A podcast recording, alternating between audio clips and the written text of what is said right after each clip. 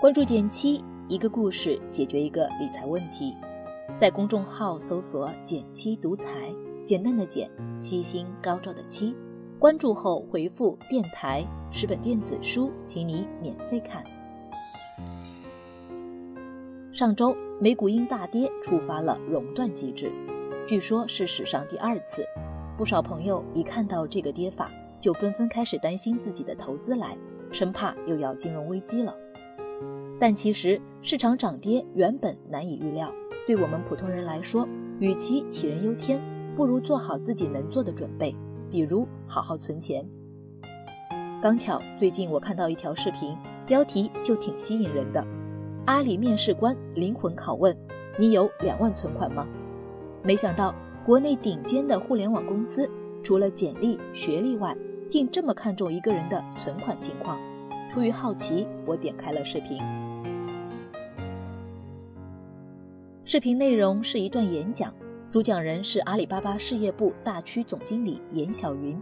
据说她是阿里铁军出身，在公司人送外号“增长女神”。而她在招聘时的一个重要标准，就是看候选人是否有两万元存款。之所以提这样的要求，其实和她自身经历有关。作为铁军一员，刚进公司时跑业务、出单才是要紧事。这一点，严小云也不例外。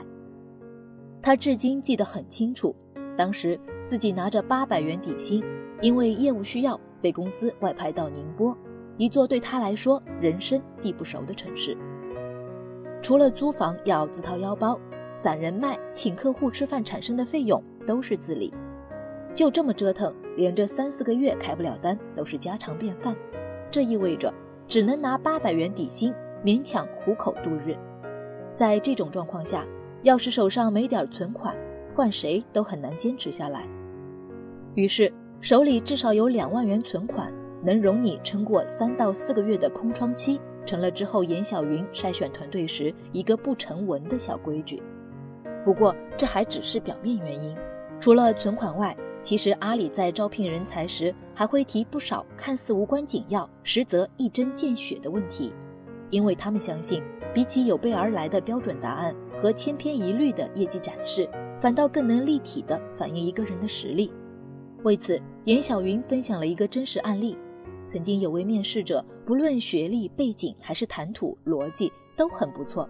按面试人的主观描述，他在上一家公司的销售业绩也一直是位列前三，不论经验资源都很过硬的样子。但当被出其不意的问起存款时，他却开始支支吾吾，面露难色，最后只能坦白说自己没什么存钱的习惯。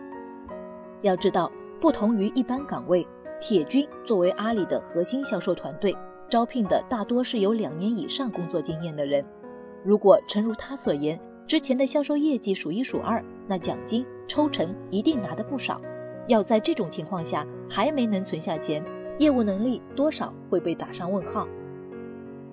看完这段演讲，我的第一感受是，还真别低估了两万元存款的价值。这个看似跟工作能力没啥关联的生活细节，竟成了互联网大公司筛选人才的标准之一。看似有点标新立异，但仔细想想也不无道理。这让我回想起自己过往的存钱经历。印象里，有意识的存第一笔钱，是为了赶在大学毕业旅行前给自己买一台微单相机。原本大可以问父母借一点钱，但我偏偏选择靠存下实习工资的方式来实现。想法很简单，已经是快毕业的人了，该像个大人那样，通过自己的努力来达成目标了。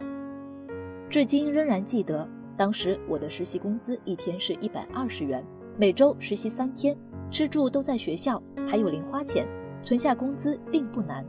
最后花了三个月的时间，就买到了心仪的相机。虽然只是个基本款，但心里那个成就感呀，远远大于相机本身带给我的快乐。现在细想，正是当时这个契机，成为我此后一系列存钱计划的起点，也给自己和家人的生活争取了更多选择权。工作两年后，我攒下十五万，也因此获得了扔下铁饭碗，寻找一份自己感兴趣的工作的勇气。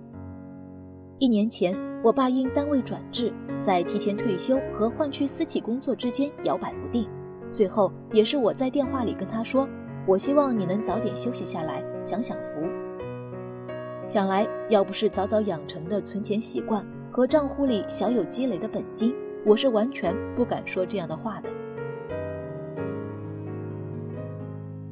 不知不觉，简单的一个存钱计划，给我毕业至今的生活带来了这么多改变。生活中那些看似微不足道的小试炼，将来也可能在大决策、大方向中起到关键作用。所以，不妨抓紧每一次练习机会，成就更好的自己。好了，今天就到这里啦。右上角订阅电台，我知道明天还会遇见你。微信搜索并关注“减七独裁，记得回复“电台”，你真的会变有钱哦。